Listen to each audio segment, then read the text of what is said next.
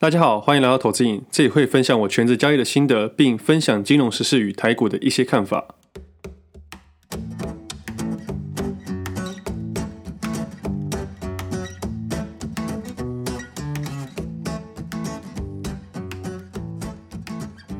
今天时间是一月二十五号星期一，这是我六十四集节目，我是魏德。上礼拜的周末发生一件很有趣的事情，礼拜六一早起来，我稍微滑一下手机。到处都是台积电的财务报告，也在讲台积电护国神山的事情。中午在华山文创园区吃个午餐，结果隔壁的大哥一直在聊台积电，跟他的同号有人说，台积电只要下跌就一定买进。他说他过去这一年来都是这样投资的。同桌的友人用仰慕眼神看着他。吃完饭之后，我走去三创看一下三星的产品，结果看到一个曲面萤幕，觉得很帅，而且很大。在画面里面竟然是台积电的技术线图，我就想说，真的有狂热到这种地步吗？原本以为六日可以让我好好休息，不用再去看股票的代号，殊不知不管走到哪里都会听到台积电三个字。回到家之后，我随手发了 Facebook 上面，说我今天发生一些有趣的事情。下面就有听众留言说，会不会继上次的比特币事件，以及上一次海运股的走势，两次都被我这个乌鸦嘴给说到了。但就像我说的，我预测到了，但是我完全没有买卖，所以神预测也没有用。那这是发了台积电的走势，下面就有听众朋友留言说，会不会又给我预测中了？这个完全不是我在预测，这是刚好在外面听到的东西。结果这两天的台积电走势已经跌回原本那颗红 K 以下了。我想说，如果真的不小心台积电这时候是高点，我以后真的要多出去走走。或许这样的话，以后我就不用去研究股票了。好啦，这是开玩笑的。台积电未来的走势是涨是跌，我也没办法去预测，我也不清楚。但就在上一集那个长红 K 的时候，就像我朋友打给我问我说，要不要卖联发科，要不要卖台积电？我的建议都是一样的，先卖一半。我相信那个时候的他卖了一半，现在应该会比较舒服一点，因为未来的走势不管是上去还是下去，你都不会患得患失的。那最近很明显的感受到大家对疫情的都比较紧绷一点。路上戴口罩的人也变很多，便利商店里也不能再内用了。从一月八号开始，医生的确诊到上礼拜也累积到十三个月内感染，目前隔离的人数高达九百多人，有很多的餐厅或店家连带被影响到，很多人都不敢来桃园，连我的球友最近都不打球了。假日的百货公司也都很冷清，我觉得甚至可以说整个桃园都有很大的影响。前几天还有国军跟其他县市请同仁尽量避免到台湾桃园办公。也就是所谓的禁桃令。我朋友的家人原本要到外县市去洽公，但因为公司在桃园，所以被要求用视讯就好。虽然政府会一直宣导要有同理心，不要以排挤的心态来面对，但其实我觉得这是人之常情。而且在这种疫情的情况下，大家都减少外出的接触的风险，提高警觉来保护自己，保护大家。我觉得这样的做法才是对医疗人员跟台湾是比较好的方式。我自己曾经被隔离过，那个时候被大家排挤，我感受很明显。连我家人都把我的狗跟我分开来了。不过我自己是比较还好啦，因为我的工作就在家里，所以我被隔离还是可以持续交易。反正我觉得非常时期，大家还是尽量避免出门。那如果要真的要出门，记得戴口罩。在上上礼拜的时候，我一个做银行的朋友打电话问我说，有个疫情的保险五百块值不值得去保？我那时候没有多想太多，也没多去研究。没想到这个保险就变成上礼拜最热门话题。这个保险是台产推出的，一年只要五百块，只要你是七十五岁以下，被政府要求居家隔离、集中隔离、隔离治疗、居家检疫或集中检疫等五种的状况，保险公司就会发十万元的补偿金。也就是说，即使没有确诊，也可以领到补偿金。在上个礼拜，这个产品突然间爆红，原本是说会持续贩售啦，但隔了一天之后，因为负荷量过大，以及这个保险商品的贩售程度已经超过风险累积的程度。所以在今天的下午就开始停售了。其实，在疫情期间，还有其他很多家保险公司出了这些相关的产品，但大多数都要确诊才会理赔，而且保单内容比较复杂一点，金额也比较高一些些，也就难怪台厂这个保险产品会大卖了。那今天的股价表现也是不错的。不过，这对公司未来的效益是好还是坏，目前还无法得知。那对于这种股票，可能比较偏短线一点，我自己比较没有兴趣啦。我比较喜欢自己先研究好再去投入。另外还有一件大家比较紧张的事情是，到底会不会封城？但其实政府有出了一张表格，把疫情的状况分成四个阶段。目前台湾的状况还在第一个阶段，也就是出现境外一路导致零星社区感染的案例。这个阶段大多只是戒严不要群聚，以及公共运输需要戴口罩。第二阶段的话，就是出现不明的本土案例，会对没戴口罩的人开罚，并且停止五百人以上的聚会。第三个阶段是一个礼拜出现三次以上社区群聚的事件，或是一天确诊十个以上感染不明的案例。这个时候，所有的娱乐场所都会关闭了，只会留下民生必需的商品以及禁止五人以上的群聚。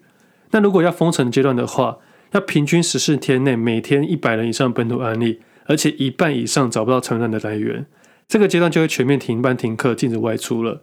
所以其实目前台湾的疫情来说，还算是可以控制的范围之内，大家都尽量减少出门，然后把口罩戴起来，勤洗手就好了。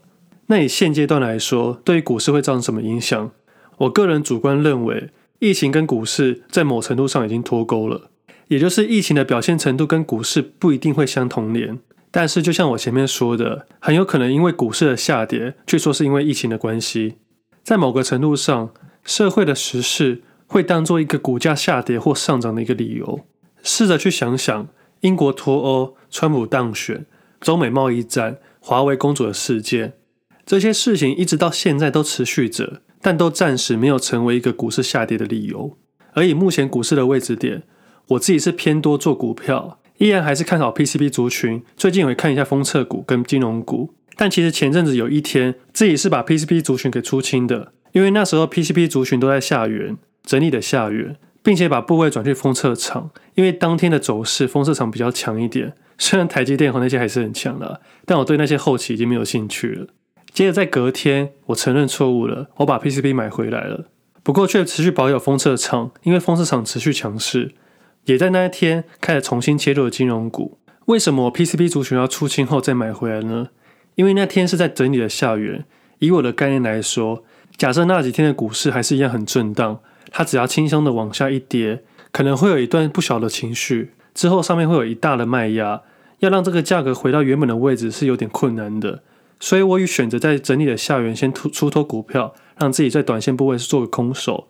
接着在隔天，它没有如我预期的往下跳。我就慢慢的分批买回来，那这样一买一卖，不就浪费了很多交易成本？但对我自己来说，这是一个比较舒服的交易模式，因为背后的期望值很难去计算。也因为让我空手的关系，我重新看到封测厂，也慢慢的将部位分散到金融股跟 PCB，所以现在主要持有的部位在短线上面应该是 PCB、金融股跟封测厂。但我还要说的是，我同时持有台指期的空单，因为以我的逻辑来说。现在持有一点点的空单，对我做多的感觉会比较好一点。以我自己的角度来说，我不太担心非系统性的风险，也就是个股上的表现。也就是以现在的角度来说，我比较担心系统性的风险，持有一点点空单，我相对比较安全。那很有可能我棋子被嘎上去，但在交易上面，我会用我做多的部位去把我做空的部位给补掉。我会尽量让我的部位呈现出未实现获利的状态下，这也是自己的一点点强迫症。那接下来想跟大家聊一下反甲跟强茂的收购案。上礼拜五晚上七点多的时候，强茂公布以每股的一百零五元收购反甲二十 percent 的股票，最低收购为三百六十四万股，大约是五 percent 的股权。也就是说，如果收购达到五 percent，这次的公开收购就成立了。预计是从明天一月二十六号到二月二十五号为止。以反甲当天的收盘价的九十四点五元来看，溢价为十一 percent。我觉得很神奇的是。这件案子跟日盛金的收购案，怎么都会隔一天才去收购呢？强茂这间公司的产品大多是导体、晶圆、元件的制造、生产及销售。最近在布局新的半导体材料，希望打进资料中心、工控、电动车与五 G 的高阶市场。而要被收购的反甲主要的产品是伺服器、笔电、汽车工业、网通设备等等。两间公司的客户部分重叠，预计在未来扩大电动车、伺服器等市场。强茂入股之后，可以提供客户更完整的产品与服务。但这件事有件很有趣的事情，强茂的财务长表示，双方事前没有接触过。反甲也表示，作为上柜公司，有人愿意投资都保持开放欢迎的态度。也就是说，这次的收购案属于非合意并购。那也因为强茂的财务长表示，双方事前没有接触过，我就在想说，为什么突然间强调这件事情？我就去查一下反甲的走势，我发现在这几天反甲的走势特别强劲，而且带了量。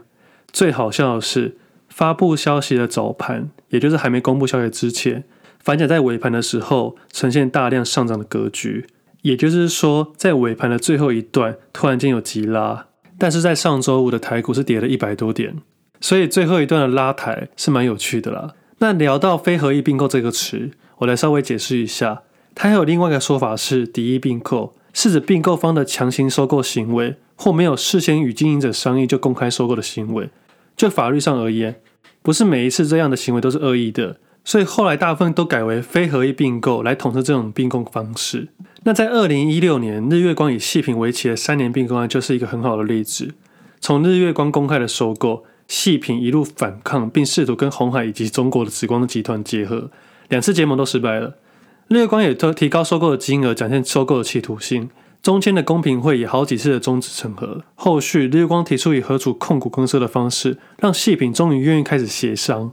并且在二零一六年的六月底确定，但却因为这个并购案需要通过台湾的公平会、中共反垄断局，甚至美国的相关单位的皆同意才能执行。当时卡在大陆的反垄断局，双方都保持缄默好一段时间，最后终于拍板定案，完成了为期三年的收购案。对于那个时候的我，真的是大开眼界了。日月光的董事长利用细品状况在差的时候，直接一开始以强硬的态度要把人家吃掉。虽然最后是以控股公司的方式，但是名字还是日月光控股公司。所以那个时候我就觉得他们董事长很有企图心，而且在商言商。也因为这样子，日月光成为全球最大的封测厂。也因为有研究他们，所以让我在去年的时候以六十元左右的价格买入他们公司。以我的长期投资概念来说，我希望这间公司是可以让国际上看到的。所以我的长期投资大多数都会是国际大厂，在某个程度上，我相对比较有信心，也比较安心一点。那在二零一九年底，大联大收购华业也是另外一个知名的案例，也是非合意收购的案子。大联大当时宣布以每股四十五点八元价格收购了台湾第二大半导体公司华业公司的股票，预定最高收购额为三成，并坚持自己是财务立场来收购。当时引起华业很大的反弹，甚至召开了股东会，呼吁股东们不要去卖，甚至还按铃的宣告，希望以反托拉斯的角度去抗争，并要公平会对这项收购说明。后续大联大延长了公开收购的时间，以及提出了事不与会的五大保证。内容主要是说，保证不会干涉公司的经营权，以及增加持股的比例。后续又增加了三支持，以及三没有来进一步说明，说他们会支持华业自主经营权以及股东双赢的局面。最终在三个月之后完成了三十 percent 的股权收购，大连大成为华业的最大股东。这场股权的攻防战也暂时告一段落了。那回到强茂跟反甲这两间公司，预计收购二十 percent，反甲似乎也没有反弹的声浪，这会让人家有一种心照不宣的感觉，并且强调双方事前没有接触过这个说法，反而会让人家觉得有无限想象的空间。难怪人家亚当史密斯在两百多年前就提出一只看不见的手。我是真正在开始实际交易投资之后，才渐渐能感受到真正的精髓。那这么多收购案，真正让我参与到的，其实是二零一六年美光之华雅科，以新台币一千三百多亿直接收购在外所有的股权。这样的做法很干脆利落，但收购案的确是比较复杂一点，需要考量到主公司主权的问题，还要考量到公司股东、客户、厂商等四方的优劣，还有反垄断的问题。反正种种的原因啊。必须要在优劣之间取得一个平衡，又不能让这个市场失去公平交易的原则，的确是很多需要谨慎处理的。那不管怎么样，像这种收购案，一定会不小心的消息外漏，因为要经过的层面太多了，需要一段时间的开会、研讨、沟通、讨论，还有制定的价格、股权等等一大堆大小事项。那我一直以来通常对这种消息公开的东西比较没有兴趣，因为你想套利也来不及了。那另外还有一件事情。富邦金跟日升金的收购案，我最近发现股价一直缓跌，一直到十二点二五块左右。以预定价格十三元来说，有一小段的差距。照理说，考量各项成本之外，价格应该会在十二点七到十二点七五之间左右。那像这种价格滑落，投资人不要傻傻的以为自己捡到赚到，跑去套利。通常以过去的例子，这种东西都会有意外的惊喜。会不会最后改了价格，或者是说不收购了？我们也不知道，也不要去猜测。在交易市场里，什么都有可能会发生。反正这周就是最后的期限了，我们来继续看下去。最后跟大家聊一件事情，我昨天晚上本来要空出时间去写书的，但不小心听到一首歌，那我觉得很好听，也很感触，自己突然变得有点感性了，就在 Facebook 上面发了一篇文，大概是我全职投资人一些心路历程，从七年前的小资族开始，一直到现在的交易逻辑。其实我最常被听众问的就是要如何成为一个全职投资人。我有时候试着去想想，这段路程其实蛮辛苦的，在某个程度来说，并没有这么轻松。但如果你是富二代，那就可能轻松一些些。但是即使是富二代啊，你要在交易市场找到自己的交易逻辑，也是需要一番功夫的。量体的大小只能代表数字上的改变，但却无法证明这个人有没有交易逻辑。全职投资人这条路没有这么好走，一直到现在，我也在持续的努力下去。这份工作在某个程度来说是一个没有终点的工作，欲望很有可能会因为数字的关系无限的去膨胀。能不能克制这个诱惑，你必须走到那个时候，你才知道。如果说这个职业与其他人不太一样的地方，应该算是只要给自己某一个金额，我可以清楚知道这个金额该做什么样的事情，而且我拥有一个重新来过的勇气。我不害怕失败，我只害怕从来没有失败。某个程度上，这算是一个创业。那创业这条路啊，只要踏上了，就没有回头路。好的、坏的都是。为什么会这么说？如果状况是好的，你无法回去小资族的领薪水的状况，你习惯自己当老板，你已经习惯这个数字的感受。那如果是坏的呢？你很有可能走进迷失的状态，很有可能无法去接受失败后的薪水。只有再一次经过大彻大悟，你才愿意走回头路。所以这是一个非常非常矛盾的职业。那以我的感受，大概会有八句话来形容这个矛盾：你必须谨慎，却要有点疯狂。你必须爱钱，却要跟金钱保持距离；你必须理性，却还要一点点感性；你必须有自信，却要在获益的时候不能去自负；你必须学会停损，却要避免尽量不要去大停损；你必须诚实面对自己，却要在交易数字里学会骗局；你必须对交易热血，但对其他投资人要非常冷血；你必须清楚自己在干什么，却又无法跟别人说清楚自己在干嘛。也因为这些种种的矛盾，才让人摸不清楚。大家不要去想说，全职投资人只要按按电脑就可以赚钱了。我们相对要承受一定程度的风险。只有在找到生活与投资的平衡，才有可能成为全职投资人。如果真的要给我下一个结论，我会说，这是一个每天都在避免失败的一个职业。我们今天节目先到这里，我们下次再见，拜拜。